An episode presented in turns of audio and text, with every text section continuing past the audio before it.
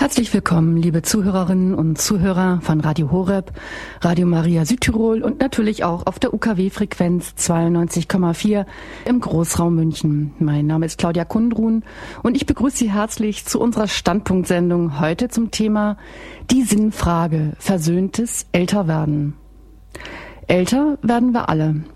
Warum sollte man sich darüber Gedanken machen? Älter werden ist doch etwas Positives. Die Jüngeren können von den älteren Menschen profitieren, von deren Wissen, ihren Lebenserfahrungen. Auch und gerade in einer Gesellschaft, in der die Jugendlichkeit zählt. Aber das Älterwerden scheint nicht so einfach zu sein, für viele zumindest nicht. Irgendwann in einer Lebensphase, in der man bereits auf ein gutes Stück seines Lebens zurückblicken kann, stellt sich bei vielen die Frage nach dem Sinn. Bei Frauen vielleicht früher als bei Männern. Aber sie kommt diese Frage und oft führt sie in eine Krise. Eine Krise möglicherweise in den besten Jahren. Aber wie kommt dieses, diese Krise? Was lässt uns nicht froh älter werden? Oder anders gefragt, wieso sehen wir in unserem Leben möglicherweise keinen Sinn, empfinden Entfremdung, Leere, Einsamkeit, je älter wir werden? Fragen, die sicherlich jeden angehen, denn ich denke, die eine oder der andere hat sich schon ähnliche gestellt oder ist vielleicht gerade dabei. Fragen also, auf die man Antworten finden sollte, damit man gerne und erfüllt älter werden kann. Um in unserem Thema heute die Sinnfrage versöhntes Älterwerden klarer zu sehen und auch Hilfestellung mit auf den je eigenen Weg zu erhalten, darf ich ganz herzlich Pater Hans Burb, Palutiner und Exerzitienmeister aus Hochaltingen begrüßen. Grüß Gott, Pater Burb. Grüß Gott, Frau Gudrun. Pater Burb, Sie sind unseren Hörerinnen und Hörern längst bekannt. Ich werde also gar nicht viel erzählen, denn Sie sind Stammreferent hier bei Radio Horeb in Spiritualitätssendung, Credo, Radioexerzitien, Heilige Messübertragung und so weiter. Aber Sie sind Exerzitienmeister im Exerzitienhaus St. Ulrich in Hochaltigen und beschäftigen sich schon seit Jahren gerade eben mit unserem heutigen Thema auch, die Sinnfrage versöhntes Älterwerden. Pater Burb, muss man selber erst älter werden, um sich mit diesem Thema auseinanderzusetzen? Oder sollte man auch schon in jungen Jahren sozusagen rechtzeitig beginnen? Da möchte ich einen Franzosen zitieren, einen Atheisten, der ganz grundehrlich einmal gesagt hat, wie er eigentlich sein Leben sieht. Und er hat begonnen mit dem durch einen fast erschreckenden Satz, mit sieben Jahren war mein Leben sinnlos. Und er hat es so dargelegt, gesagt, mit sieben Jahren war ich in der Lage, klar zu sehen, dass ich sterben muss. Und damit war mein Leben ohne Gott eigentlich sinnlos. Er hat gesagt, ich habe ein Leben lang nur gewartet, ob nicht vielleicht doch noch irgendwo ein Sinn aufleuchtet. Also deshalb ist es sehr, sehr entscheidend für den Menschen, war auch für den jungen Menschen, äh, sehr früh nach diesem Sinn des Lebens zu fragen. Wofür lebe ich überhaupt? Warum bin ich überhaupt da? Woher komme ich? Wohin gehe ich? Denn sonst wird mein Leben eventuell verlaufen. Und dann, wenn ich älter werde, wenn ich dann zurückschaue, dann kommt die ganze Tiefe der Sinnlosigkeit, die ich zugedeckt habe, herauf. Darum ist es auch heute Abend sehr, sehr äh, ich möchte mal sagen, ratsam, auch jungen Leuten, falls solche zuhören, dran zu bleiben, damit sie mal merken, in einer bestimmten Lebensalter, wenn man zurückschaut, nicht, was bleibt, dass ich jetzt schon so leben kann, dass ich mich darauf freuen kann und einen Zusammenhang und einen Sinn entdecken kann. Also die Sinnfrage ist etwas, was das ganze Leben durchzieht. Ja, vielen Dank, dass Sie erstmal die erste Frage so beantwortet haben. Also, liebe Hörerinnen und Hörer, egal wie alt Sie sind, es wird ein spannendes Thema werden. Dann darf ich Sie, Pater Burb, einfach bitten, uns weiter hineinzunehmen mit in dieses Thema.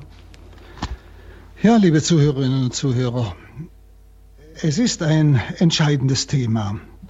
Und nicht jeder schafft es dann, in der Mitte des Lebens zu einem wirklichen Sinn zu finden, wenn er das nicht schon früher auch vorbereitet.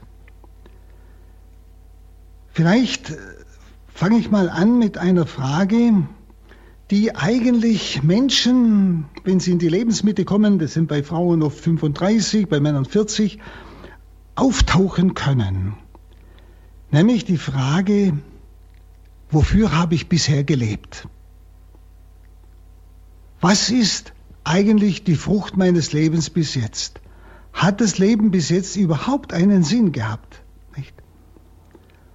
Und vielleicht entdeckt mancher bei dieser Frage mehr Stagnation, auch geistige Stagnation, statt geistige Fruchtbarkeit. Dass er plötzlich merkt, was überlebt mich eigentlich? Was habe ich gleichsam in diesem Leben geschaffen, wo ich sagen kann, es hat sich gelohnt zu leben? Der jüdische Talmud sagt einmal, drei Dinge sollte man im Laufe seines Lebens tun. Entweder ein Kind haben oder einen Baum pflanzen oder ein Buch schreiben. Er will damit sagen, etwas tun, was mich überlebt. Also was ein Entwurf in die Zukunft ist. Ich möchte es mal sogar noch stärker ausdrücken, was ein Entwurf in die Ewigkeit ist. Und vielleicht entdeckt mancher, wenn er diese Frage stellt, was habe ich eigentlich weiterzugeben, dass seine ganz großen Träume am Anfang seines Lebens eigentlich nie in Erfüllung gegangen sind. Dass vielleicht mancher merkt, ich mache eigentlich das gar nicht, was ich wirklich will. Vielleicht ist der ein und andere meiner Zuhörer und Zuhörerinnen in einer Tretmühle, beruflich, einfach von den Lebensumständen, vielleicht dauernd in Bewegung, aber ohne eigentlich Leben zu empfangen oder Leben weiterzugeben sodass der Einzelne spürt, ich habe eigentlich nichts Bleibendes zu hinterlassen. Und das können natürlich solche Erkenntnisse sein, die einer hat, wenn er diese Frage stellt, hat es sich bis jetzt gelohnt zu leben? Was überlebt mich? Was sind die Früchte meines Lebens? Und vielleicht finden wir eine Antwort, die die eigene Sinnkrise bewältigen kann und dann natürlich auch Einfluss nimmt auf die kommende Generation. Sehen Sie, das ist eine sehr entscheidende Phase des Lebens. Man nennt es auch diese, diese äh, mittlere Alter und so weiter. Ist ein sehr bekanntes Wort, ein sehr bekannter Abschnitt des Lebens. Und wenn Sie einmal so in Ihren Bekanntenkreis oder ins eigene Leben hineinschauen, falls Sie in diesem Alter sind, aber auch schon im Bekanntenkreis, werden Sie merken, dass es genau in diesem Alter sehr massiv kriseln kann. Und zwar im Sinne der Ehe, angenommen es sind keine Kinder da, wofür haben wir bis jetzt gelebt? Was überlebt uns eigentlich? Aber genauso auch im geistlichen Bereich. Menschen, die geistlich arbeiten, die einfach für andere Menschen da sind. Auch wir Priester zum Beispiel. Wie viele Priester kommen zum Beispiel in dieser Lebensmitte in die Krise? Weil sie spüren, ich habe gearbeitet, ich habe alles Mögliche getan, aber meine geistigen Kinder, wo sind sie? Ich habe fortlaufenden Erfolg. Und mancher geht dann über zu bauen und irgendetwas Äußeres zu leisten, was ihn über, überlebt, nicht, um eventuell diesen Frust ja, zu überbrücken. Vielleicht ohne, dass es bewusst tut. Nicht? Nun, diese Situation, in die wir alle einmal kommen, könnte man auch so beschreiben, es geht um die Integrität des Lebens, das heißt, dass ich ganz werde dass alles, was jetzt in meinem Leben gewesen ist, zusammenfließt zu einer Ganzheit. Das Gegenteil wäre Verzweiflung. Verzweiflung im Sinne, wofür habe ich eigentlich gelebt? Was war eigentlich der Sinn meines Lebens? Was habe ich überhaupt geleistet? Was kann ich vorweisen oder wie auch immer man das ausdrücken will? Es geht jetzt um dieses Ganzwerden. Und dann kann ich schon sehr früh anfangen. Man könnte es auch mal ausdrücken mit dem Satz, ich bin mit mir und mit meinem Leben versöhnt. Es geht also wirklich jetzt um diese Lebensmitte, 35, 40 und weiter, aber auch um die weiteren Jahre meines Lebens bis zum Tod. Um diese Zeit geht es jetzt. Aber in dieser Zeit geht es darum, das, was schon war, was ich gelebt habe, in mein Leben zu integrieren. Und wissen Sie, da war sicher vieles nicht bloß gut. Da war vielleicht vieles schief. Da ist vielleicht manches überhaupt nicht mehr zu reparieren, nicht mehr zurückzuholen. Dinge, die ich vielleicht bedauere, Dinge, die mir zu schaffen machen. Aber jetzt, jetzt wird es wichtig, dass ich diese Dinge in mein Leben integrieren kann. Dass ich mich mit allem, was in meinem Leben war, mich versöhnen kann. Denn sonst werden sie ein schreckliches Alter haben. Sie erinnern sich vielleicht an alt gewordene Menschen, die also richtig angenehm waren, die reif waren, mit denen man sich gern unterhalten hat, die positiv waren, die einfach einen, einen tiefen Sinn auch in ihrem Altwerden, auch im Leiden äh, hatten. Und dann erinnern Sie sich vielleicht an alt gewordene Menschen, die nur Sauerampfer waren, wo man sich überhaupt nicht gern unterhalten hat, weil sie nur über andere geschimpft haben, weil sie immer nur andere schuldig erklärt haben für ihr Leben und eigentlich mit sich selber total im Unzufrieden waren und im Clinch lagen, sodass es direkt eine Überwindung war, sie überhaupt zu besuchen. Das ist der Unterschied. Habe ich mich in meinem Leben versöhnt? Komme ich in ein reifes Alter? so dass ich jungen Menschen etwas zu sagen habe, aus meiner Erfahrung. Dass sie spüren, dass Altwerden nicht etwas Unglückliches ist, sondern etwas Frohmachendes ist, dass es die Frucht eigentlich meines Lebens ist. Oder ob ich merke im Alter, also da kann man sich nur fürchten davor. Wenn ich dann eben solchen unzufriedenen, dauernd schimpfenden und meckernden Menschen begegne. Das sind die Früchte, das sind die Folgen einer versöhnten Lebensgeschichte oder einer unversöhnten Lebensgeschichte. Also es geht jetzt um eine Entscheidung, um eine Versöhnung in diesem Lebensabschnitt, können sagen 35, 40 bis 50, so in diesem Abschnitt sollte das geschehen damit ich auch wirklich, möchte ich sagen, weiter fruchtbar leben kann in meinem Alter. Sie, es gibt ja verschiedene Reifungsschritte im Laufe des Lebens. Das beginnt mit der Zeugung. Der Mensch reift immer mehr und immer mehr. Ein ganz wichtiger Schritt ist dann die Pubertät, wo ich zu meiner Identität finden muss. Zu diesem Wer bin ich? Dass ich sagen kann, ich bin ich. Das heißt, dass ich auf meinen Füßen stehen kann, dass ich selbstständig sein kann, sowohl menschlich wie aber auch geistig im Urteil und in all diesen Dingen. Dass ich zu dieser wirklichen Intimität, äh, zu dieser wirklichen Identität komme. Ich bin ich, ich weiß, wer ich bin. Also eine innere auch Sicherheit habe. Dann kann ich Beziehungen aufbauen und kann in die Intimität kommen, also in Beziehungen treten, zu Menschen wie zu Gott. Aber wenn ich nicht zur Identität gefunden habe, bin ich auch oft unfähig, eine Beziehung aufzubauen. In jeglicher Richtung, weder zu Gott im religiösen Sinne noch zu Menschen. Und wie soll ich dann in meinem Leben fruchtbar werden? Dann beginnt schon ein Stück Sinnlosigkeit. Also unser ganzes Leben ist ein dauerndes Reifen und Wachsen. Und wichtig ist, dass ich alles auch nachholen kann.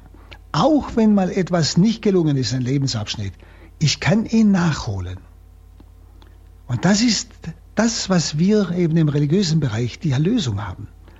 Dass wir vom Herrn her auch Heilung erfahren, wo in bestimmten Lebensabschnitten vielleicht tiefe seelische Wunden in mir sind. Und gerade jetzt in diesem Lebensabschnitt, den wir heute Abend betrachten, ist es wichtig, dass ich auch diese Wunden und alles, was in meinem Leben negativ war und positiv, ganz gleich, in mein Leben integriere. So, dass es sein gewesen darf. Dass ich einen Sinn hineingegeben habe. Und jeder Reifungsschritt beinhaltet eigentlich etwas Beglückendes. Man könnte es mit einem Paradies vergleichen. Aber ich muss immer wieder aus diesem Paradies vertrieben werden, um den nächsten Schritt zu tun. Ich muss immer wieder in ein Wagnis hineingehen. Mein ganzes Leben. Und diese Integrität, dieses Ganzwerden, um das es uns heute Abend geht, im Sinn des Wortes Jesu, wandle vor mir und sei ganz, bedeutet also das Bekenntnis zu meinem Lebensgang, das Bekenntnis zu meinem Lebensweg, auch im religiösen Bereich, auch in der Führung durch Gott, dass er mich eben dahin führte, wohin ich vielleicht nicht wollte. In dieser Integrität geht es darum, mich zu diesem Weg zu bekennen. Also einen Sinn zu entdecken und zu finden in diesem Weg, wo ich bis jetzt vielleicht gemeint habe, eigentlich passt er mir nicht oder hat er mir nicht gepasst. Also die Frage ist, kann ich zustimmen, dass ich immer wieder in meinem ganzen Reifung meines Lebens immer wieder aus so bestimmten, ja, ich möchte es mal so äh, ausdrücken, Paradiesesgärtchen hinausgeflogen bin, oft durch Enttäuschung vielleicht sogar, durch Sünde. Nicht? So wie in der ersten Paradiesesgeschichte es ja geschildert ist. Und ist ich habe immer wieder Dinge erlebt, also im Sinne äh, von Ereignissen im Leben von Menschen, die durch andere Menschen Unrecht erfahren haben oder große Enttäuschungen erlebt haben, aber dadurch auf einen Weg gekommen sind, den sie selbst nie gewählt hätten. Und auf einmal im Rückblick sagen müssen, das war der Weg, der mich erfüllt hat. Das war genau der richtige Weg. Aber den hätten sie freiwillig nie gewählt. Aber durch eine Enttäuschung, vielleicht sogar durch eine Bosheit von Menschen, sind sie von einem anderen Weg, den sie meinten, es sei der ihre, gleichsam herausgeschleudert worden auf einen neuen Weg, einen anderen Beruf, andere Situation, je nachdem, was es ging, nicht? Und dann aber im, im Rückblick jetzt spüren, Mensch, das war's. Und heute danken können, sogar, dass durch dieses Unrecht dieses Menschen ich auf diesen Weg gefunden habe, der mich in meinem Leben getragen hat oder ausgefüllt hat. Also ich finde einen Sinn plötzlich in Dingen, die ich zuerst als sinnlos empfunden habe. Als vielleicht sogar Bosheit oder Gemeinheit oder Enttäuschung. Ja? Also es geht jetzt in diesem Lebensabschnitt einmal darum, durchzuschauen, was ist eigentlich in den einzelnen Schritten meines Lebens passiert, was ich nicht verstanden habe, aber jetzt im Nachhinein kann ich es einordnen in mein Leben. So im Sinne, es darf gewesen sein. Also kann ich Ja sagen, zum Beispiel zu Menschen oder zu Umständen, die mich ja, aus einer Situation herausgeworfen haben, wo ich gemeint habe, das ist es für mein Leben. Und eben in eine Situation oder auf einen Lebensweg, den ich erst im Nachhinein als der bessere erkannt habe. Die Heilige Schrift sagt einmal, an den Früchten werdet ihr es erkennen. An den Früchten, ob ihr jeweils das eine Paradies verlassen habt, um das andere zu gewinnen. Also die eine Lebensstufe, Lebensentwicklung verlassen habt, um die andere zu gewinnen. An den Früchten. Und spätestens mit 40 sehen wir die Früchte. War mein Leben fruchtbar auf dem Weg, den ich gegangen bin?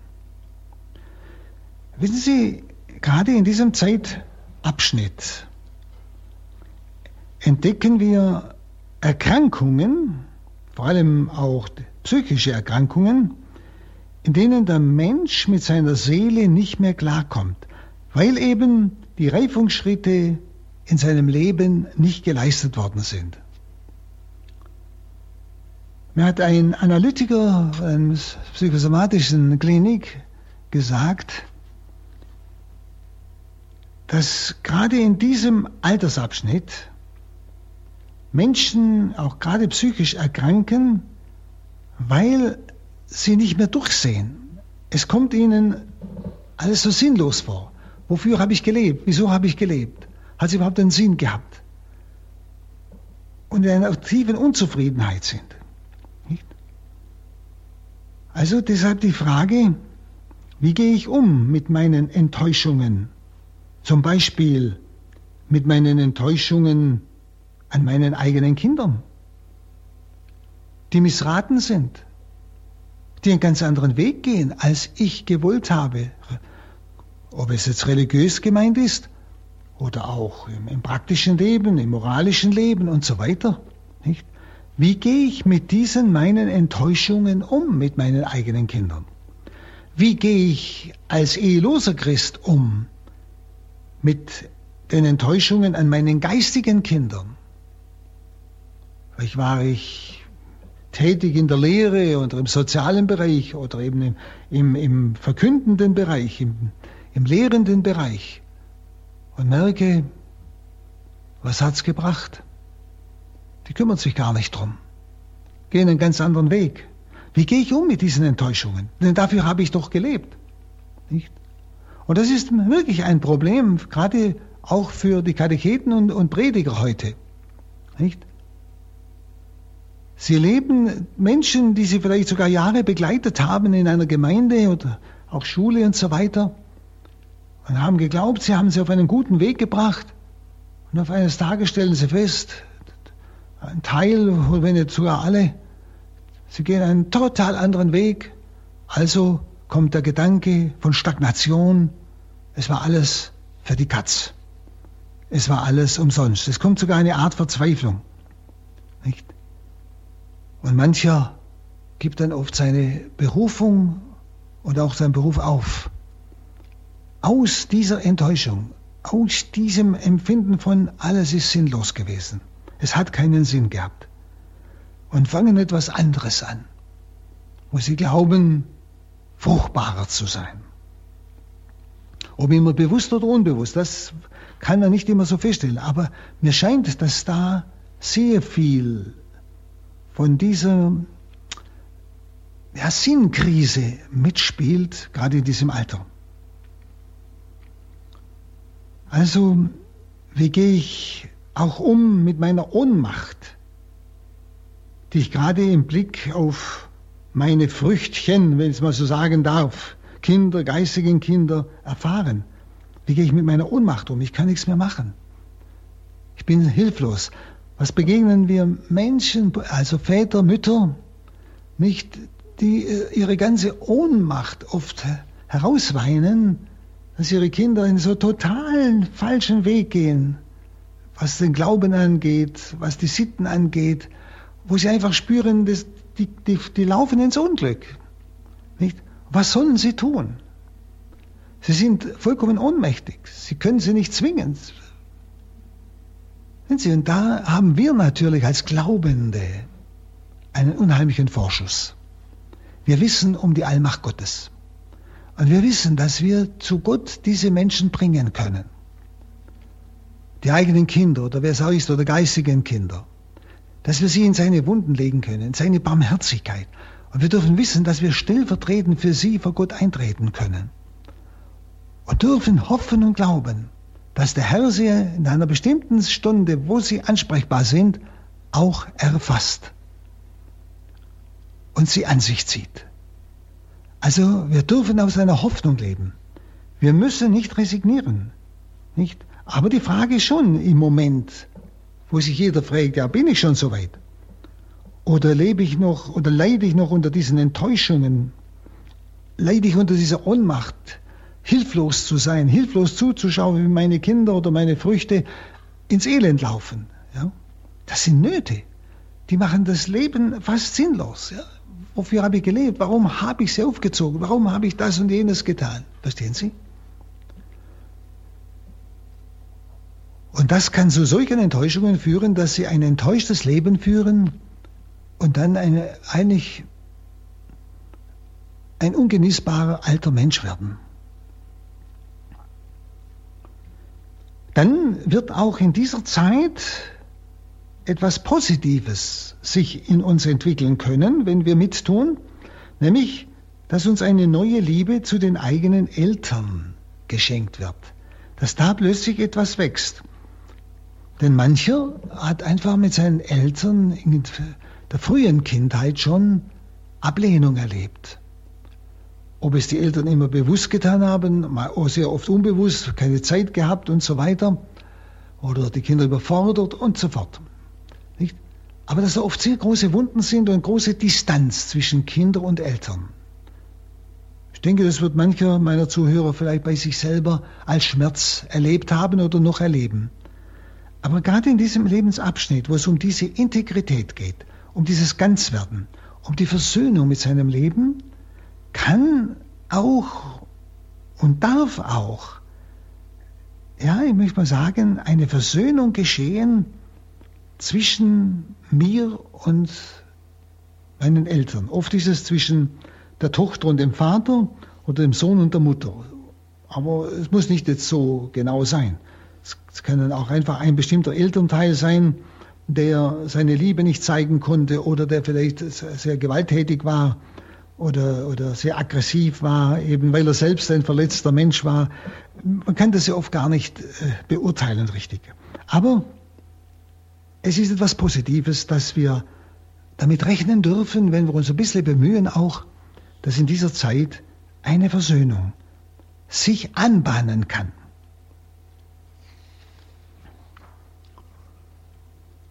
Und Sie, dass wir auch frei werden von dem Wunsch, der Vater bzw. die Mutter mögen anders gewesen sein. Hätte ich doch eine andere Mutter gehabt, einen anderen Vater, oder wäre mein Vater so gewesen wie der Vater meines Freundes, die Mutter so wie die Mutter meines Freundes und so weiter. Aber in diesem Abschnitt, Lebensabschnitt ist es wichtig, dass ich frei werde von dem Wunsch, Vater oder Mutter mögen anders gewesen sein.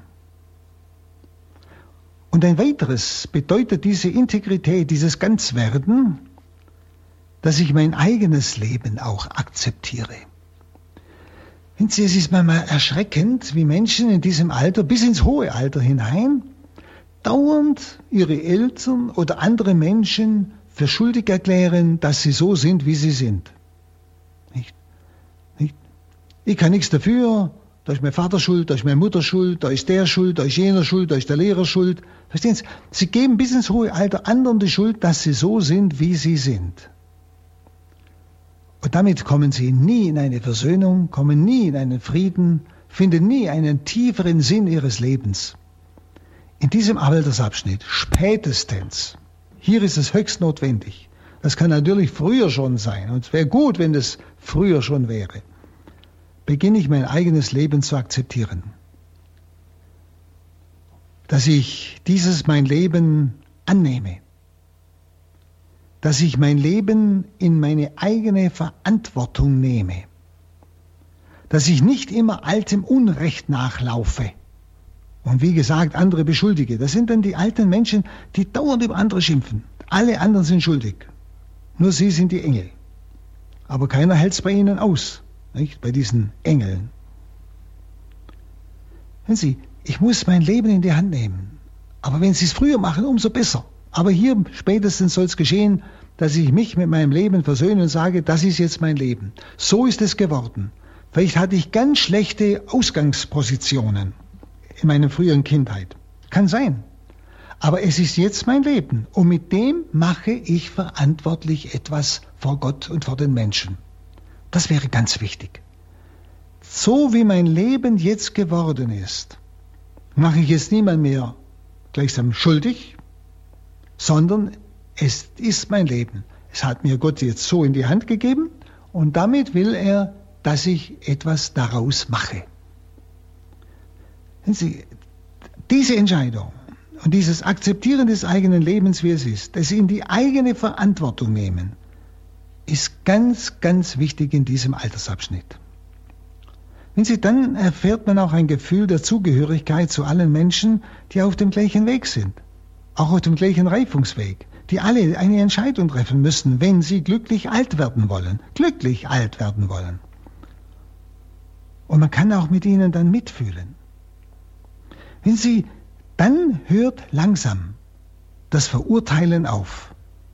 Weil man ja seine eigene Schwachheit und seine eigene Menschlichkeit erlebt hat in diesen 40 oder 50 Jahren und ich ja dazu Ja sagen muss zu meiner eigenen Schwachheit, zu meinen eigenen Grenzen, zu meiner eigenen Menschlichkeit, nicht zu einem etwas schwierigen Charakter. Nicht? Und wenn ich die Integrität erreichen will, ist dieses Ja, dieses Annehmen meiner eigenen Grenzen ganz wichtig. Wenn Sie, und dann habe ich auch Verständnis für die Grenzen und Schwächen der anderen. Dann hört das Verurteilen der anderen langsam aber sicher auf. Es ist zu hoffen. Denn Sie, weil ich Sie verstehe, weil ich mich jetzt selber verstehe, weil ich meine eigenen Grenzen jetzt in der Überschau meines Lebens klar vor Augen habe, nicht? Und dann habe ich auch Erbarmen mit den anderen und ihren Grenzen und kann mich mit ihnen versöhnen. Wenn sie eigentlich heißt es, meinen Stolz besiegen und in Demut mich zu meiner Menschlichkeit bekennen. Warum muss ich mich denn immer verteidigen mit meinen Grenzen und Schwächen und charakterlichen Einseitigkeiten? Warum verteidigen? Warum denn? Ist doch einer stolz. Wenn sie Demut ermöglicht mir dann im Prinzip erst zu lieben, denn Liebe ohne Demut geht nicht. Schauen Sie, der stolze Mensch, der isoliert sich von den anderen Menschen. Sie werden an einen stolzen Menschen nicht herankommen. Und sie werden auch gar keine große Sehnsucht haben, an ihn heranzukommen. Der Stolze fühlt sich einzigartig. Und für den Stolzen, da braucht auch niemand zu sterben. Der braucht auch keine Vergebung. Nicht? Er verachtet ja den anderen, er lehnt ihn ab. Und wer zu stolz ist, seine Schwäche vor sich und den Menschen zuzugeben, verweigert einen Teil von sich der menschlichen Gemeinschaft und schließt sich von ihr aus. Sie brauchen überhaupt keine Angst zu haben, dass Sie von jemand abgelehnt werden, wenn Sie die Demut haben, zu Ihren Schwächen und zu Ihren Grenzen zu stehen. Wenn jemand sagt, also du, das, das ist also unmöglich, was du da gemacht hast, da sagen können, ja du, ich sehe es ein, es stimmt. Dann werden Sie ein ganz sympathischer Mensch für den werden. Wenn Sie aber im Stolz sich dagegen wehren, obwohl Sie selber sehen, dass Sie Grenzen haben und dass Sie am Bock geschossen haben, dann werden Sie keine Sympathie finden. Sehen Sie, das ist das Wunderbare.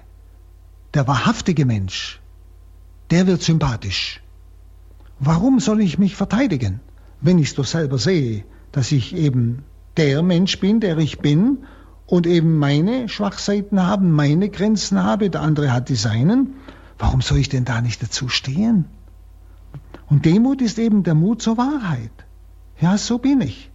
Schauen Sie, und das ist auch wichtig für diesen Lebensabschnitt. Versöhnung mit sich selber, das heißt ehrlich werden zu sich selber. Nicht meine Böcke und, und meine Dummheiten verteidigen, sondern zu stehen, ja, es stimmt. Nicht? Und werden Sie wirklich merken, dass Sie niemanden ablehnt, sondern Sie werden sympathisch, weil Sie wahrhaftig sind. Nicht? Wahrheit bewirkt Sympathie. Dagegen Stolz bewirkt Ablehnung. Wenn Sie, wenn ich wirklich versuche, in diesem Sinn demütig zu sein, also wahrhaftig zu mir selber, wenn ich also zu meiner Schwäche stehe, werden Sie merken, dass Sie nicht einsam werden. Warum wird mancher alte Mensch einsam? Sicher, manche sind irgendwo allein gelassen, das stimmt schon, das ist was anderes. Aber manche werden einsam, wo sie selber verschulden weil sie in ihrem Stolz dauernd die anderen angreifen und schuldig erklären, aber ihre eigenen Fehler überhaupt nicht zugeben. Die werden einsam. Von denen ziehen sich die Menschen zurück. Und wenn ich einsam bin, dann sollte ich mich schon auch mal fragen lassen, ob ich nicht zu stolz bin, dass ich die Menschen vielleicht ablehne oder einig gleichsam von mir stoße. Und die Einsamkeit dient oft dazu, den Stolz zu entdecken und zu brechen. Denn der stolze Mensch verachtet den anderen, der Demütige achtet ihn. Und die ehrfürchtige Anerkennung des Geheimnisses im anderen, eben jeder Mensch ist ja in sich etwas Wunderbares, etwas Einmaliges, ein Geheimnis kann man sagen, nicht? ist eigentlich Bedingung der wahren Liebe. Schauen Sie, so macht die Demut, also diese Wahrheit zu sich selber, den Menschen fähig, auch wahrhaft zu lieben. Die Einsicht in diesen 40 oder 50 Jahren kann zu dieser Demut führen. Denn die Wahrheit macht euch frei, sagt Jesus. Die Wahrheit über sich selbst. Wer bin ich? Ja, das macht mich frei. Dagegen, wenn ich mich dauernd verteidigen muss und wenn ich mich dauernd schütze äh, und, und mich immer anders darstelle, als ich bin, das macht nicht frei, das macht krank. Nun, wenn ich diesen Reifungsschritt der Integrität, des Ganzwerdens, also der Versöhnung mit meiner Lebensgeschichte und mit meinem Leben, wenn ich diesen Reifungsschritt nicht erreiche, dann habe ich gegen mich selbst nur Verachtung. Und ich habe Angst vor dem Sterben, weil ich nicht gelebt habe. Angst vor dem Sterben ist eigentlich ein Zeichen, dass ich nicht gelebt habe, dass ich das Leben versäumt habe. Weil es, es ist dann sinnlos. Ja? Was soll ich denn im Tod hergeben, wenn ich nichts habe, wenn ich nicht gelebt habe? Dagegen gibt es Menschen, die sogar um den Tod beten können, weil sie gelebt haben. Sie freuen sich darauf. Sie gehen bewusst darauf zu. Dagegen die anderen geraten in Verzweiflung, in Depressionen, in abwehrende Trauer. Sie kommen in Lebensüberdruss nicht? Und vor allem dann in dieses verächtlich Machen der anderen. Schauen Sie, so ist in diesem Lebensabschnitt zwischen 40 und 50 Jahren auch der Gipfel der Erkrankungen, wie ich Ihnen schon mal andeutete, die eben mit diesen seelischen Dingen zu tun haben, mit denen ich nicht versöhnt bin. Wenn Sie aus Kränkung kommt Krankheit. Ich bin gekränkt worden, bin aber nicht versöhnt, und dann kommen seelische Krankheiten raus. Die Annahme dieser meiner Behinderung kann aus diesen Situationen herauskommen. Die Annahme. Und zu allem im Leben Ja sagen ist nicht ganz leicht, das wissen Sie alle, weil wir nicht hinter alles schauen können.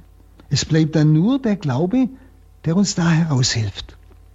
Dass ich als Glaubender wissen darf, dass Gott mit mir gegangen ist dass sogar Leid einen tiefen Sinn hat, mit dem Leid Christi verbunden sogar die Erlösung der Welt mitbewirkt. Also einen tiefen Sinn hat. Für einen Nichtglaubenden ist das das Sinnloseste, was es gibt.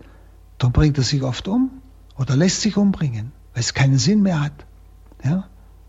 Sehen Sie, es ist wichtig, dass wir als Glaubende dahinter schauen können. Nicht im Sinn, dass wir alles verstehen, aber dass ich heute einfach danken kann, weil ich vielleicht äh, für etwas, was mir gar nicht gefallen hat früher, weil ich vielleicht heute ahne, wovor es mich vielleicht bewahrt hat. Ich denke da oft an auch meine Mutter. Die war sehr ängstlich um mich. Ich war das einzige Kind, bin gerade noch gekommen, bevor es überhaupt noch möglich ist. Nicht? Und äh, ich durfte also kaum auf die Straße, ja, und so weiter. Und ja, und wäre halt auch gern da herumgetollt. Gut, hier und da schon natürlich, aber nicht so, wie ich es wollte. Wenn Sie heute, ich weiß, dass mich manches für diese Enge meiner Mutter verletzt hat, aber heute kann ich mit freiem Herzen Gott danken für die Ängstlichkeit und Enge meiner Mutter, weil ich heute ahne, wovor ich bewahrt worden bin was mir eventuell meine Berufung gekostet hätte. Ich ahne es. Ich weiß es nicht, aber ich ahne es. Und ich kann es frei im Herzen danken und froh sein. Und ich spüre nichts mehr von irgendeiner Einengung oder irgendeiner Verletzung. Und so kann es manches sein in ihrem Leben, wo sie bis jetzt nicht verstanden haben. Wo ich dann sage, Herr, du hast irgendetwas vorgehabt. Bei dir gibt es keine Zufälle. Als Glaubender, wissen Sie, haben wir diese wunderbare Chance. Wir dürfen glauben, dass Gott die absolute Liebe ist und dass ihm nichts durch die Latten geht und dass er aus allem in meinem Leben etwas gemacht hat. Vielleicht auch aus Dingen, wo ich mich blamiert habe, wo ich mich heute noch schäme, wenn ich dran denke. Und ich habe auch einige solche Sachen erlebt. Wo ich aber, wenn das aufsteigt, dann sage ich, Herr, ich danke dir dafür, für das, was du draus gemacht hast. Vielleicht hat es meinen Stolz massiv getroffen, wunderbar. Vielleicht hat es meiner Demut geholfen, wunderbar. Sehen Sie aber, dass ich einfach schon, wie es die alten Väter getan haben, danken kann für das, was Gott draus gemacht hat. Sehen Sie, dann kommt Licht hinein, dann kommt Sinn hinein. Und ich brauche nicht immer, wenn ich dran denke, gleich äh, Wut kriege oder, oder Scham oder weiß ich was und das aus meinem Leben herausschneiden will. Nein. Wenn ich aus meinem Leben ein Stück meines Lebensfilms herausschneiden will, ist es nicht mehr mein Leben, liebe Brüder und Schwestern. Dann ist es nicht mehr mein Leben. Da fehlt etwas, was aber zu meinem Leben gehört. Und es geht in diesem Altersabschnitt darum, dass ich Ja sagen kann zu meinem ganzen Leben und nichts mehr nicht gelebt haben will. Ich hoffe, dass Sie es richtig verstehen. Sehen Sie, das Ja zu meinem ganzen Leben, es darf so gewesen sein, weil ich gerade auch als Glaubender ein Licht hineinbekomme, einen Sinn, dass Gott mich so geführt hat, dass er aus allem etwas gemacht hat und ich kann es ihm auch im Nachhinein noch hingeben und sagen, Herr, mach was draus. Ja. Es muss nichts sinnlos einfach verlaufen und mich in die Dunkelheit der Sinnlosigkeit stürzen. Das ist aber ein ganz wichtiger Prozess in diesem Altersabschnitt. Was heute sehr gravierend auffällt, ist die Tatsache, was mir ein, äh, gerade auch dieser Analytiker aus der psychosomatischen Klinik äh, auch äh, erzählt hat, nämlich die Tatsache, wer tötet und getötet hat, findet keine Ruhe. Also gerade Menschen, die mit Tötung von Kindern zu tun hatten, also im Mutterschuss oder vielleicht beim eigenen Kind, sagt er, wer tötet oder getötet hat, findet keine Ruhe, gerade in diesem Altersabschnitt. Nicht? Der Mensch richtet sich selbst und er ist gegen sich selbst oft viel grausamer, als man überhaupt denkt. Und viele psychosomatische Erkrankungen, sagte er, laufen auf dieser Basis in diesem Alter. Also zum Beispiel, du hast getötet und dafür musst du dich scheibchenweise selbst töten. Das heißt, kommt Krankheit nach Krankheit. Und oft geht sogar die Selbstbestrafung, sagt er, auf die Organe, mit denen diese Tötung vollzogen wurde. Und auch viele Operationen laufen unter diesem Aspekt der stellvertretenden Sühne. Aber das geht nicht, sagt er. Wissen Sie, es geht immer weiter. Letztlich kann man diese Dinge nur Gott hinhalten. Also gerade so ganz gravierende äh, Versagen im eigenen Leben. Man kann sie nur Gott hinhalten und sich mit seiner ganzen Menschlichkeit, seiner Vergebung anvertrauen. Der Vergebung Gottes. Also ich muss herabsteigen vom Stuhl der Überheblichkeit und den Stuhl für Gott räumen. Wenn Sie, ich muss einfach ehrlich sein. Selbstverständlich, ich kann sagen, ich bin eine große Not gewesen. Man hat mich gezwungen, man hat mich gedrängt. Das kann alles stimmen, das kann alles wahr sein. Aber das allein hilft Ihnen nicht. Wenn ich einfach sage, Herr, gut, das stimmt alles, aber ich habe es ja schließlich getan. Und deshalb, Herr, ich bring's dir, bitte verzeih mir im Sakrament der Buße. Wenn Sie, dass ich wissen darf, es ist alles weg. Es ist so vergeben, als wäre nichts geschehen. Ich kann wieder aufatmen. Gott hat es wieder ins Lot gebracht. Nicht? Also ich muss aber herabsteigen von dieser Überheblichkeit, nicht der dauernden Selbstverteidigung und Ausreden. Das bringt nichts, das hilft keinem Menschen, das hilft einem nicht. Sondern ich stehe dazu, bitte Gott um Vergebung und kann wieder atmen, kann wieder leben. Wenn sie, dann wird Leid und Schuld zum Segen. Und es ist einfach notwendig, mich auch zur Schuld zu bekennen, ganz gleich welcher Art sie in meinem Leben eigentlich aufgetaucht ist. Ich muss mich demütig mit der, Wahr der Wahrheit auch stellen. Und zwar vor mir, vor Gott, aber auch vor den Menschen, wenn es notwendig ist. Wenn es so steht die Frage, wie stehe ich zu meiner Gebrochenheit? Kann ich es aushalten, dass ich ein gebrochener Mensch bin? Also gebrochen heißt schwach, ich habe Fehler gemacht, ich, ich, ich habe Grenzen und so weiter. Nicht? Kann ich es aushalten? Weil ja die Botschaft des Evangeliums mir sagt, dass alle Schuld getilgt wird. Dass uns das im Bußsakrament direkt zugesprochen wird. Und da wissen wir es absolut. Und Jesus ist für mich am Kreuz gestorben. Und ich brauche mich nicht mehr selbst zu zerstören. Ich, ich brauche das nicht als glaubender Mensch, als glaubender Christ. Die Frage ist nur, liebe Zuhörer, kann ich das glauben? Das ist die Frage. Kann ich das glauben, dass der Herr mir alles vergibt? Also, ich habe Ihnen gesagt, es ist das Alter der Integrität, das Alter der Weisheit nennt man es auch manchmal. Nicht? Es ist das Annehmen der Tatsache, dass man für sein Leben verantwortlich ist. Und man wird frei von dem Wunsch, dass mein Leben hätte anders sein sollen. Man wird frei von diesem Wunsch.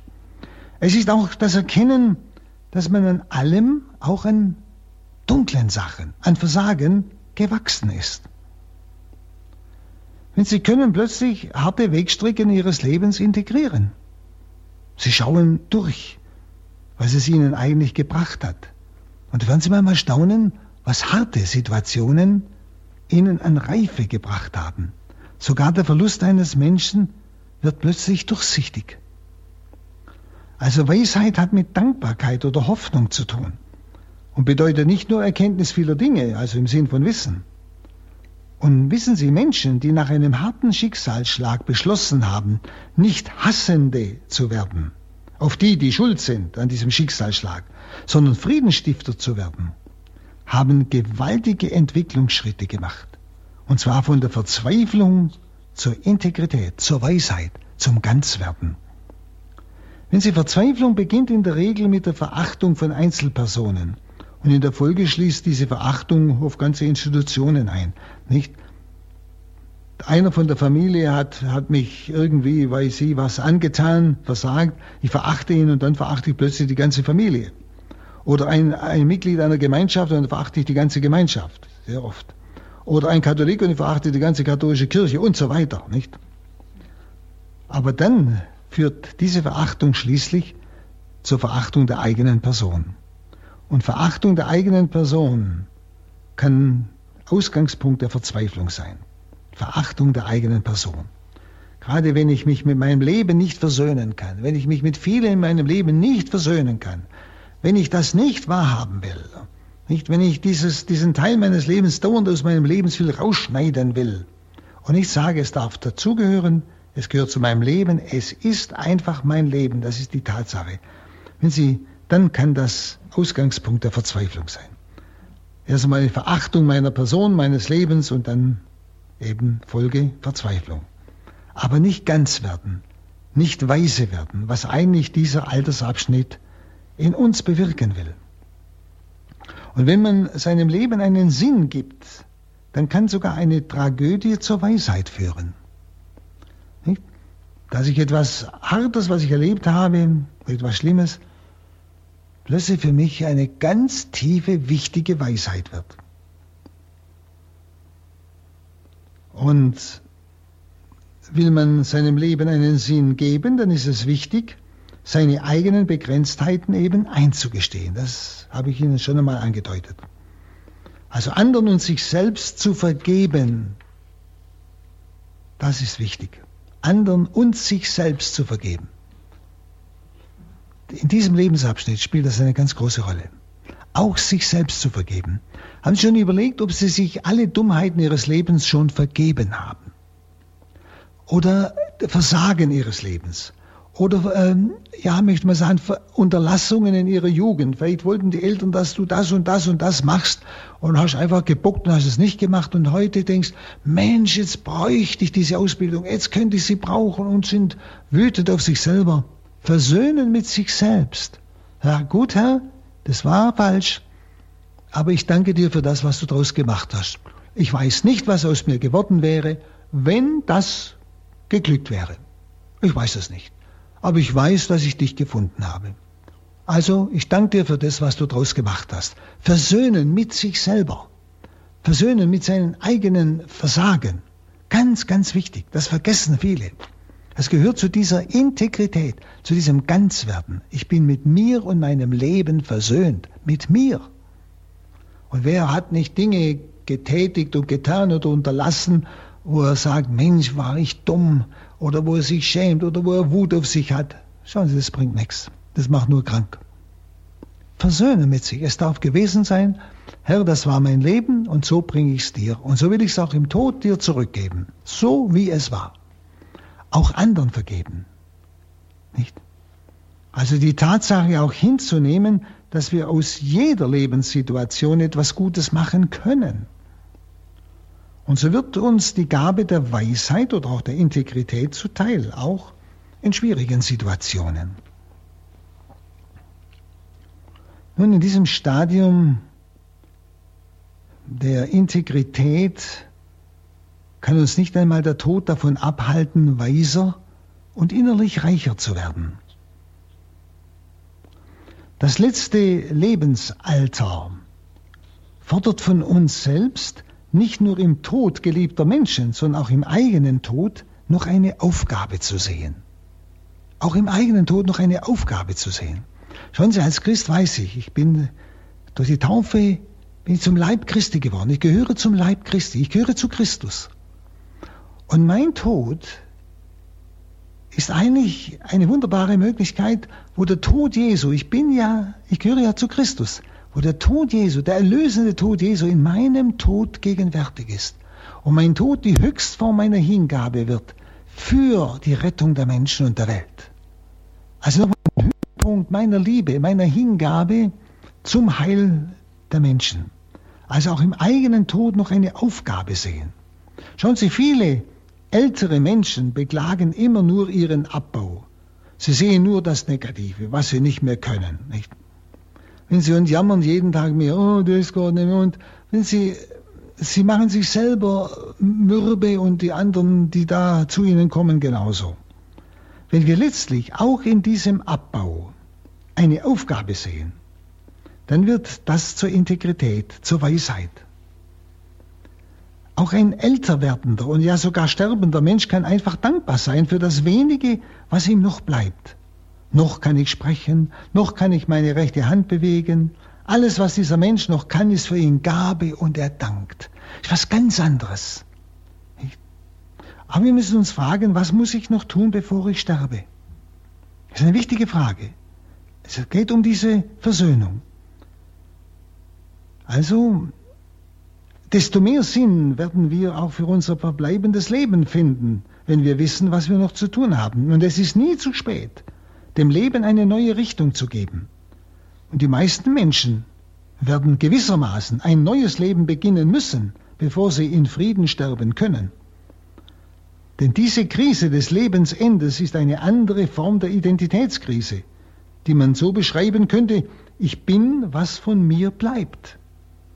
Und je besser es uns im Stadium der Integrität gelingt, mit unseren unerledigten Angelegenheiten zurechtzukommen, desto leichter fällt es uns, den größten Verlust hinzunehmen, nämlich den Tod.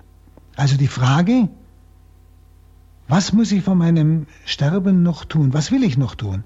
Mit wem will ich mich noch versöhnen? Was will ich noch in Ordnung bringen? Und dann habe ich noch Möglichkeiten, Gelegenheiten, die sich anbieten, wo ich solche Schritte tun kann.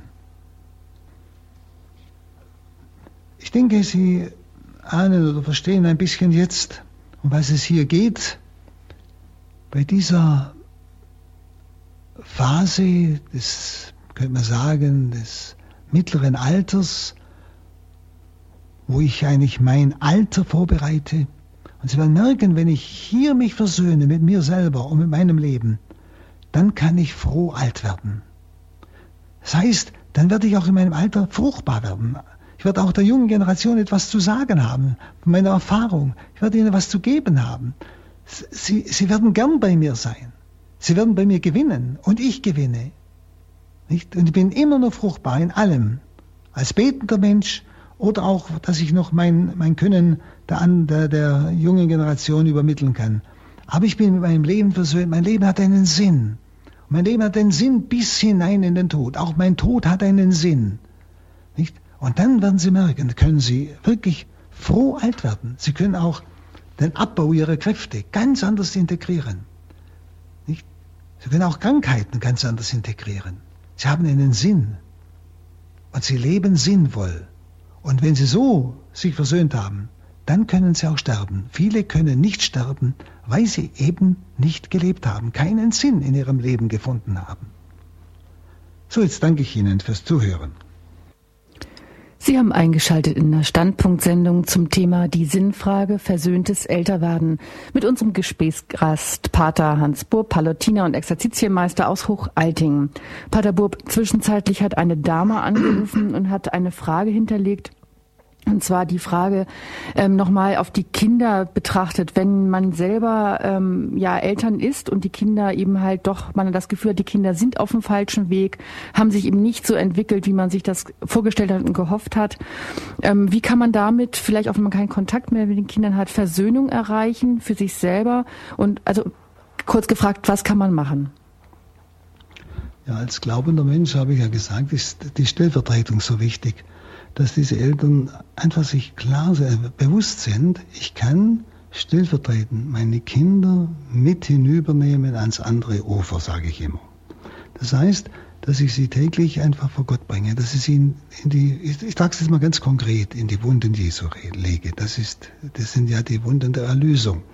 Dass ich sie eintauche in diese unendliche Barmherzigkeit Jesu. Vielleicht wenn Sie diesen Barmherzigkeits, die Botschaft von der Schwester Faustina kennen, wo der Herr ja in seiner Barmherzigkeit Unwahrscheinliches anbietet, wenn wir mittags um drei in der Stunde der Barmherzigkeit ihn bitten.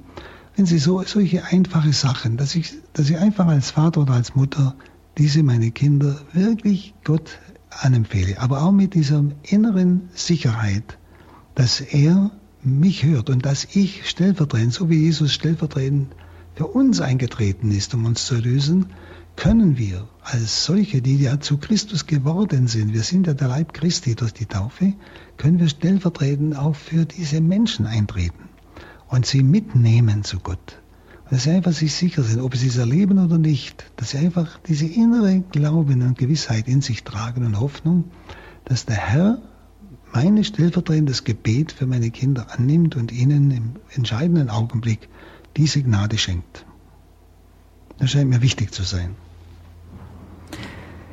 Sie haben gesagt, Stellvertretung. Wir können also die Kinder oder überhaupt die Menschen, die uns ja Schmerz zugefügt haben und die sich anders ja von uns auch vielleicht abgewandt haben, eben halt immer mitnehmen in, ins Gebet vor Gott und damit für sie etwas ähm, erreichen oder ja viel mehr bewirken vielleicht als ähm, wir denken. Ja, sicher, das ist Stellvertretung. Stellvertretung heißt, ich kann mhm. die anderen stellvertretend. Wichtig ist, dass ich in meinem Herzen mit ihnen versöhnt bin, mhm. dass ich vielleicht auch in meinem Inneren, äh, wenn ich sage, Herr, ich danke dir für diese meine Kinder, so wie sie sind. Sehen Sie, ich liebe sie so, wie sie sind. So wie Gott uns liebt, wie wir sind. Mhm. Wir, wir, wollen immer die anderen lieben, wie sie sein sollen. Mhm. Und das ist auch wichtig, dass ich als Vater und Mutter meine Kinder so liebe, wie sie sind, auch wenn sie, meinetwegen jetzt mal negativ gesagt, total daneben wären. Ja. Und ich liebe dich so, wie du bist, im innersten Herzen. Nicht? Und äh, ich vergebe dir auch, dass du solche Wege gehst. Das ist einfach in meinem innersten Herzen, dass ich selber versöhnt bin mit meinen Kindern. Wieder aus dem Glauben, äh, Herr, ich, mit dir zusammen werden wir sie retten können.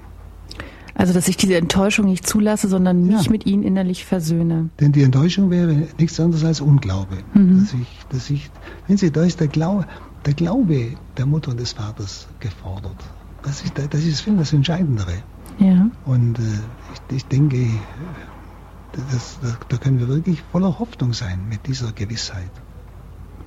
Ja, vielen Dank. Wir haben noch eine Hörerin in der Leitung. Grüß Gott. Grüß Gott. Grüß Gott. Ja, ich habe, äh, wie soll ich sagen, seit drei Jahren mit meinem Sohn Schwierigkeiten oder er hat damals geheiratet. Zuvor haben wir unseren Enkel, unseren einzigen fast drei Jahre lang jede zweite Woche fast bekommen, haben drei, vier Tage gehabt, weil die Mama dann ein paar Tage arbeiten gehen konnte. Und dann habe ich mir einmal erlaubt, und äh, dass da ist die Tochter gekommen, die war angezogen, weil, und dann hat gesagt, du Mädel, wenn du zu uns kommst, wir sind auf dem Land, dann geh bitte, zieh die bitte so, äh, so an, wo man sie auf, wie was sie halt, also, ich möchte gar nicht schildern, wie, es mir vorkommen ist. Jedenfalls das Mädchen raus zur Mutter und hat dann gleich los und, und dann ist losgegangen.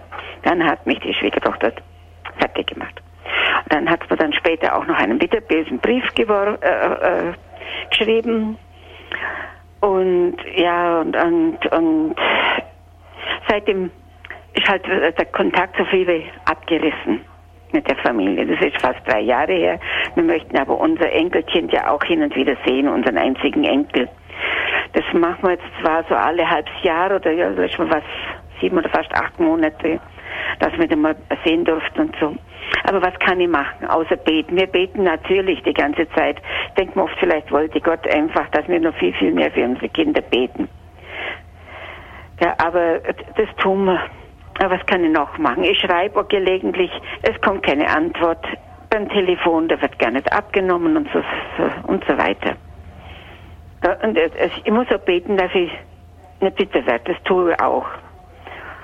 Ich meine, ich habe meinen Sohn äh, verziehen, äh, aber ich weiß nicht, er kann uns angeblich nicht verzeihen, was wir falsch gemacht haben. Und das war halt so, wir hatten ein Geschäft und konnten nicht ständig mit den Kindern rumtun, wie es halt ich war halt eine berufstätige Frau sozusagen. Wir haben zwar ein eigenes Geschäft gehabt, die Kinder konnten herkommen zu mir, aber mhm.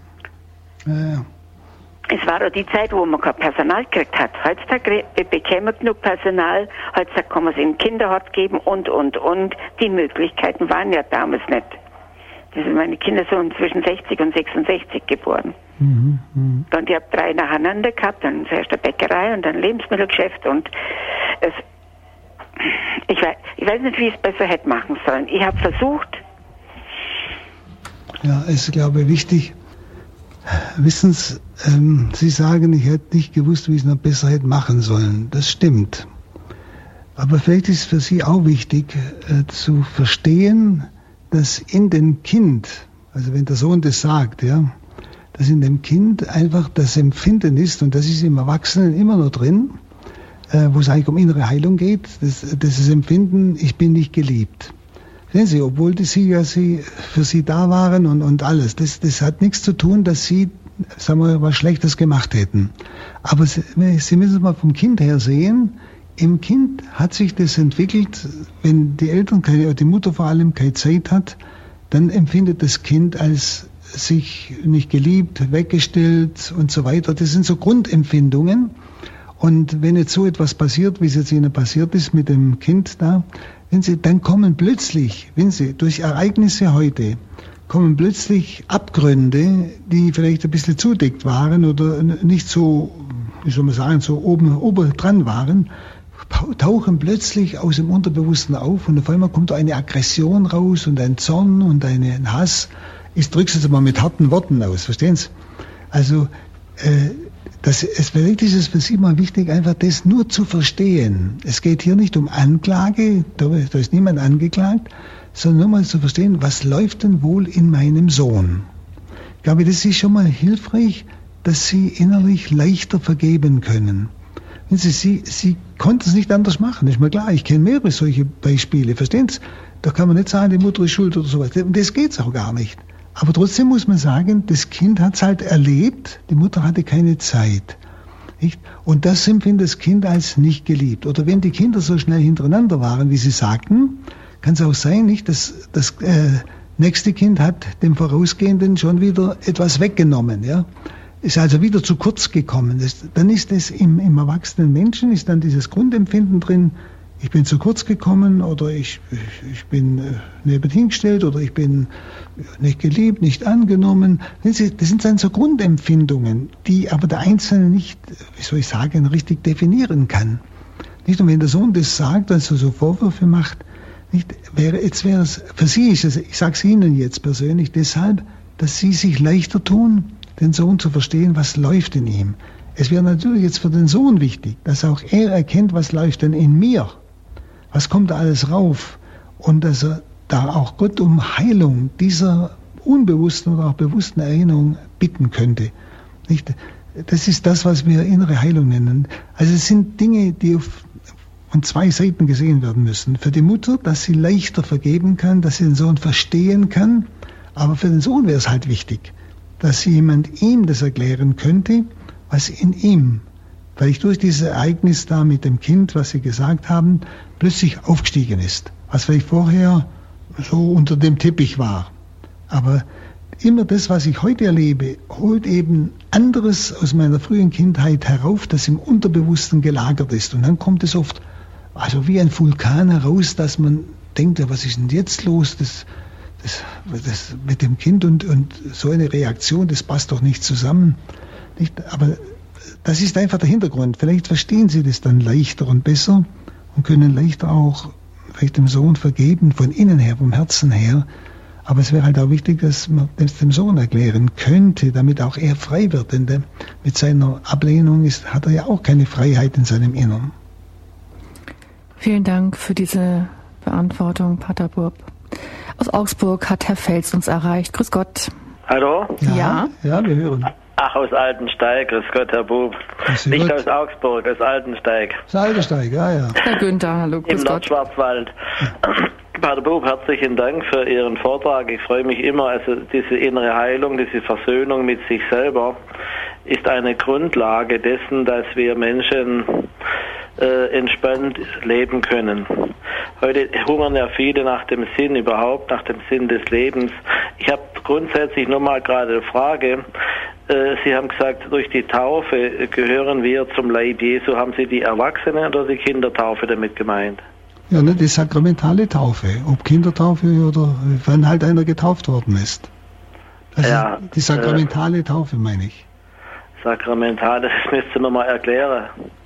Ja, das Sakrament der Taufe, wo Jesus sagt, geht und taufet sie im Namen des Vaters, des Sohnes und des Heiligen Geistes. Die meine Ah ich. ja, ah ja. Äh, Es ist halt so, weil ähm, äh, ein Kleinkind merkt ja noch nichts von dieser Taufe. Und äh, äh, bei uns heißt es halt, also und dann gibt es ja Baptisten, freie evangelische Gemeinden und so weiter, die taufen ja erst als Erwachsene. Also wo der Glaube äh, zuerst kommt und dann, dann wird man äh, auch getauft und sagt, ich will jetzt getauft werden. Also ich habe durch den Glauben habe ich Jesus erlebt, also eine Wiedergeburt erlebt, wie in dem Sinne, wie es Jesus dem Nikodemus gesagt hat, du musst von neuem geboren werden. Mhm. Sonst kannst du nicht ins Reich Gottes kommen. Ja. Äh, dieses Kleinkind, also mir ging es auch so, dass ich bin jetzt ein Mann mit 71 Jahre jung oder alt. Äh, ich habe viele Jahre, äh, war ich als Kind getauft und war nicht gläubig. Also ich war, Mhm. ich bin evangelisch, ich habe Ja. einfach nur, äh, gehörte einfach nur meiner Kirche an. Mhm. Und dadurch hatte ich äh, gerade dieses tiefe Sinndefizit, von dem Viktor Frankl immer sprach, diese innere Lehre mit zwei E. Mhm. Äh, weil, weil ich äußerlich zwar der Kirche angehörte und auch hin und wieder zur Kirche ging, aber meine Mutter schickte mich. Ich hatte also eine gute Mutter, die hat es gut gemeint, die wusste das, äh, die hatte Angst um ihren Jungen, sie wollte, dass er an der richtigen Stelle ist. Und äh, ich bin in die Kirche gegangen, aber äh, ich habe das halt gehört, aber das hat in mir äh, nicht weiter äh, gefunkt sozusagen. Aber Mhm. dann durch meine Frau habe ich das dann erlebt oder gehört, mal du musst von neuem geboren werden, öffne dich Jesus. Und so äh, kam es dann, so dass ich äh, jetzt innerlich weiß oder seit vielen Jahren weiß, Jesus wohnt in mir. Und diese innere Lehre mit zwei E, von der Frank Frankl immer spricht oder sprach, das ist äh, äh, das äh, diese Lehre ist ausgefüllt.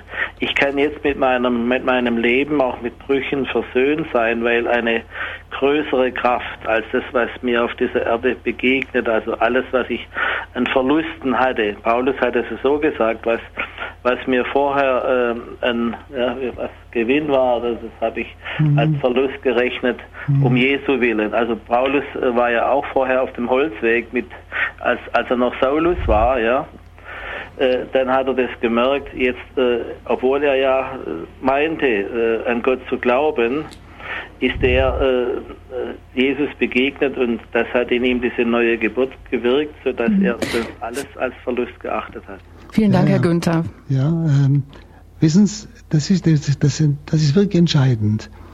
Ich meine, die Taufe, die Kindertaufe, die ja schon im, im Biblischen mit begründet ist, bei Cornelius oder bei dem anderen Hauptmann, wo die ganze Familie getauft wurde, da kann man ja annehmen, dass Kinder dabei waren, die Kindertaufe hat den, ähm, wie soll ich sagen, den Akzent, dass Gott zuerst gibt. Er bietet bereits gnadenhaft seinen Bund an, aber er hat gesagt, taufet und mache zu Jüngern. Und das ist weithin nicht geschehen und auch das haben sie in ihrem Leben erlebt. Dort, wo sie die Taufe angenommen haben. Das heißt, wenn ich das, ein Bund besteht ja von zwei Seiten. In einem Bund sterben zwei füreinander. Gott für mich, das in der Taufe geschieht, und in meiner ganz Hingabe ich an Gott. Und dann bricht die Taufgnade durch. Und das ist das, was sie erlebt haben. Das habe ich auch erlebt. Denn sie, äh, und bei manchen anderen, die halt, äh, sagen wir, in der Kindheit nicht getauft wurden, erst später, weil sie erst zum Glauben finden, da wird eine Gnade geschenkt, eine Vorschussgnade, dazu diesem Sakrament. Aber das Entscheidende ist das Sakrament der Taufe, in dem Gott selber der Handelnde ist. Und das äh, Taufe ist das, das eigentlich das größte Ereignis im Leben eines Menschen, weil dort eine absolute Verwandlung geschieht. Und zwar wesentlich von Geschöpflichen werde ich hineinverwandelt in das Göttliche. Und das ist ein unheimlicher Lebenssprung. Nicht? Also das ist vollkommen richtig, was Sie sagen, ich habe das auch erlebt. Die, die, ich, wenn ich dann den Bund annehme, den Taufbund annehme, das ist ja wichtig, dass man das Kind, das lehrt die, die katholische Kirche ganz klar, das Kind muss nach der Taufe hingeführt werden zur selber, zur eigenen Entscheidung für Christus, aber ganz, und dann bricht die Taufe durch, dann kommt diese Erfahrung. Bei jedem individuell verschieden, ja. Aber das ist richtig, das habe ich auch erlebt. Vielen Dank, Herr Günther, für Ihre, ja, Ihren Beitrag. Wir haben noch zwei Hörer in der Leitung. Ich begrüße nun tatsächlich Herrn Fels aus Augsburg. Guten Abend, mein Name ist Thomas Fels aus Augsburg. Ich habe sehr aufmerksam Ihre Predigt bzw. Ihren Vortrag gehört und fand ihn sehr gut. Vielen Dank dafür. Ich muss ganz ehrlich sagen, ich bin schon seit 30 Jahren schwer krank und musste feststellen über einen Arzt, dass ich in den letzten Jahren zehn Jahre lang falsch behandelt worden bin. Ich habe diese Institution vergeben, weil ich in meinem Leben einen sinnerfüllten Augenblick gesehen habe. Und ich denke mal einfach, Hochmut kommt vor dem Fall, Demut weiter nach. Und äh, ich habe erfahren, dass Gott jede Not zum Segen wenden möchte. Mhm. Und da freue ich mich drüber, trotzdem ein erfülltes Leben zu haben. Ich bin Hobby-Schriftsteller und schreibe über meinen Glauben und es macht mir unwahrscheinlich viel Freude und Spaß, mich in Gott einzubringen. Und die Kraft, die ich äh, dazu benötige, bekomme ich von Gott und da bin ich unwahrscheinlich dankbar. Oh, danke für das Zeugnis, ja. Danke. Genau das ist diese Versöhnung mit meinem Leben. Das ist das eigentliche Heil. Wissen Sie, es ist Heilung in der Wurzel also ich sage immer Heilung im Kern. Ob ich gesund oder krank bin, wenn ich das volle Jahr mich ganz versöhne in meinem Leben, dann bin ich eigentlich, wie Sie selber das von sich bezeugen, glücklich. Und genau das ist das Ganzwerden vor Gott. Ja, das ist wunderbar. Danke vielmals. Vielen Dank, Herr Fels. So wiederhören. Frau Anna aus Altbach aus Tirol hat uns erreicht. Grüß Gott. Grüß Gott, der Pater Hans Bub. Ich kenne Sie noch von Saalfelden. So, das aber schon lange. 82, wie Sie in Saalfelden waren. Ja, ja. Im Vorhof, wenn Sie sich vielleicht erinnern können. Ja, sicher. Ich möchte ganz, ganz herzlich danken. Ich muss echt auch sagen, wie Sie gesagt haben, dass oft das Schwere kann man viel mehr wachsen, als wenn es einem immer gut geht. Und es ist doch ein 45 Jahre Pfarrershälterin, mhm. doch so manches, was, äh, was man sich anders vorstellen darf. Ne? Aber ich muss echt sagen, dass das Schwere oft viel mehr, also ja, äh, da sind fürs Wachsen im Leben mehr beitragt. Mhm. Und ich bin auf jeden Fall sehr versöhnt. Ich muss sagen, ich danke für alles, auch für meine Fehler und alles, was ich an Verkennung oder was, was jetzt schon ist so im Leben. Ja, ja. Auf jeden Fall, für alles kann ich dankbar sein und deshalb freue ich mich immer sehr, wenn Sie, ich höre Sie recht gern. Aber jetzt hätte ich eine ganz andere Frage. Ich habe nämlich ein Haus, meine Schwester ist leider gestorben. Ja, ist gestorben. Sie ist vorausgegangen. Ich habe es noch hinter mir. Mhm. Auf jeden Fall. Und äh, ich möchte den Platz frei halten für meine Freunde oder, oder unsere Ang also Bekannte und Angehörige, wenn das Platz haben im Haus. Jetzt hätte mich aber eine Nichte gefragt, die lebt, naja, möchte mit ihrem Freund zusammenziehen. Und ich habe gesagt, nein, es, das will ich eigentlich nicht, weil wenn, dann will ich, dass sie heiraten weil ich kann es von meinem Gewissen her nicht rechtfertigen und ähm, zur Familie keine Kinder. Also das ist eigentlich schon der Sinn, glaube ich. Aber sie sagt auch, für Kinder haben sie einfach, sie möchten es noch länger warten und so. Und jetzt habe ich gesagt, nein, äh, ich möchte, nein, Sie haben mich schon verstanden, aber was würden Sie sagen? Haben Sie mich verstanden, was ja, ich ja, meine? Ja, ja, hab's verstanden, ja, ja. Äh, ich habe ein bisschen schlechtes Gewissen. Sie hat so Kreis momentan, aber sie hat dann gesagt, ich, ich verstehe die. Aber ich, ganz, ähm, es tut mir irgendwie leid, aber wie soll man da reagieren? Weil heute ist das so üblich und die leiden irgendwo drunter, weil sie sich selber nichts Gutes tun und der Gemeinschaft Mhm. nicht. Na, ich, ich verstehe Sie gut und ich, ich finde es auch gut von dieser Verwandten, dass die sagt, ich verstehe dich. Und ich denke, da, das kann sie beruhigen. Also ich finde es schon richtig, wissen Sie. Ich bin ja auch verantwortlich, was ich mit meinem Eigentum tue und was ich unterstütze. Anders wäre, wenn das Mädel jetzt irgendwo in eine große Not käme und, äh, und praktisch unter freiem Himmel hausen müsste, dass ich sie dann reinnehme. Aber ich kann, ich kann schon eine Bedingung setzen. Und ich denke, das hilft auch ihr zu überlegen, ob dieser, das, was sie vorhat, ob das überhaupt ja, verantwortbar ist. Weißt, das, also ich finde schon richtig. Ich hätte genauso gehandelt. Vielen Dank, Frau Anna. Vielen Dank, Pater Burb. Eine letzte Hörerin haben wir noch. Grüß Gott. Grüß Gott. Herr Paderburg, ich wollte Sie mal fragen. Ähm, vorhin ist angedeutet worden vor den Gottesbildern im Alten Testament. Und, die, und da tue ich mich sehr schwer mit. Die sind ja dermaßen grundverschieden, dass ich mich immer wieder auf einer Seite, manchmal höre ich von diesem grausamen Gott und dann von diesem zärtlichen Gott. Und ich frage mich, wo ist jetzt die Wahrheit? Oder zum Beispiel jetzt heute ist mir der barmherzige Gott. Natürlich, äh, ich weiß schon, dass man Gott gar nicht ähm, begreifen kann, aber ähm, was stimmt eigentlich?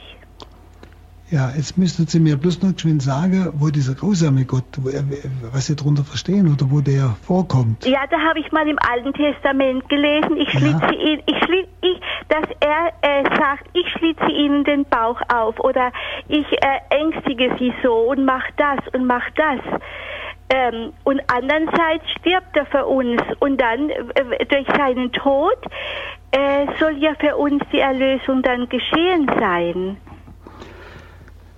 Ähm, ich denke, diese Bilder vom Alten Testament, wo so grausige äh, Ausdrücke kommen, was, er- was er tut, Sie, es sind ja ähm, Bilder, die etwas ausdrücken wollen von dem, was die Menschen verschulden. Sie sehen jetzt das Aufschlitzen, aber das ist ja etwas Grausames, ja, und will, äh, will eigentlich ausdrücken, wie grausam die Schuld ist von diesen Menschen, denen Gott so etwas androht. Und dann muss man auch bedenken, dass der, der Schriftsteller, der ja das Wort Gottes uns übermittelt hat, immer auch in einer bestimmten Situation und Welt und Vorstellung lebt, äh, wie soll ich sagen, der ja das Wort Gottes dann in seine, in seine Erfahrungsbereich hineinbringt oder ausdrückt. Aber also ich, ich sehe das immer so, grundsätzlich ist Gott absolut die Liebe und absolut die Barmherzigkeit.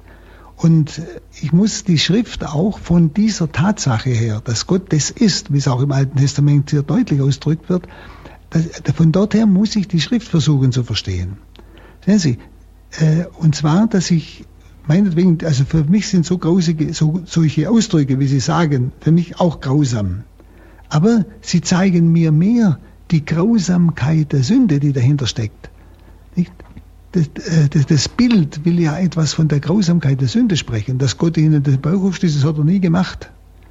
Oder so etwas. Aber es drückt etwas aus von dem, was dahinter steckt, was da ausgesagt werden will. Weil wir ja oft hm, unter Sünde keine richtige Vorstellung haben, nicht? Oder manche, die, für die ist es ja, nichts Besonderes. Und aber diese, diese Ausdrücke der, wie muss man sagen, der Folge der Sünde, der Strafe, Bauch aufschlitzen, wie Sie es jetzt gesagt haben, oder so grausames Zeug, kann man sagen, zeigt, was, wie schlimm die Sünde ist. Denn der Gott der Liebe wird das nie tun. Nicht? Also so, so, wird ich's, äh, also so, so, so lese ich die Schrift. Ich muss immer ausgehen von dem Gott, der ist. Und das ist der Gott der Liebe und der Barmherzigkeit, und den anderen gibt es nicht. Und diese Bilder vom Alten Testament muss ich von der Zeit her verstehen, aber als Bild auch, auch als Bild, das mir etwas sagen will von wenn das die Folge ist, so eine grausame Tat, wenn das die Folge ist, dann muss ja die Ursache dafür, die Sünde, etwas Grausames sein. Und das wird hier sehr plastisch dargestellt. Also ich weiß nicht, ob ich jetzt das so richtig ausgedrückt habe oder ob es vielleicht ein anderer könnte es vielleicht etwas hm, besser erklären. Aber ich muss, ich muss immer von Gott ausgehen. Wer ist dieser Gott? Und da ist die absolute Liebe, ist die absolute Barmherzigkeit, was anderes. Und natürlich auch Gerechtigkeit, klar. Aber äh, von ihm aus muss ich auch die Schrift lesen. Und dann, wie gesagt, können solche Ausdrücke mir die Ursache eigentlich plausibel vor Augen machen, also plastisch vor Augen führen. Ja, vielen herzlichen Dank, Pater Burb. Gott ist die Liebe, haben Sie gerade gesagt. Das ist sicherlich das Wesentliche, was wir immer wieder uns vor Augen halten dürfen und müssen.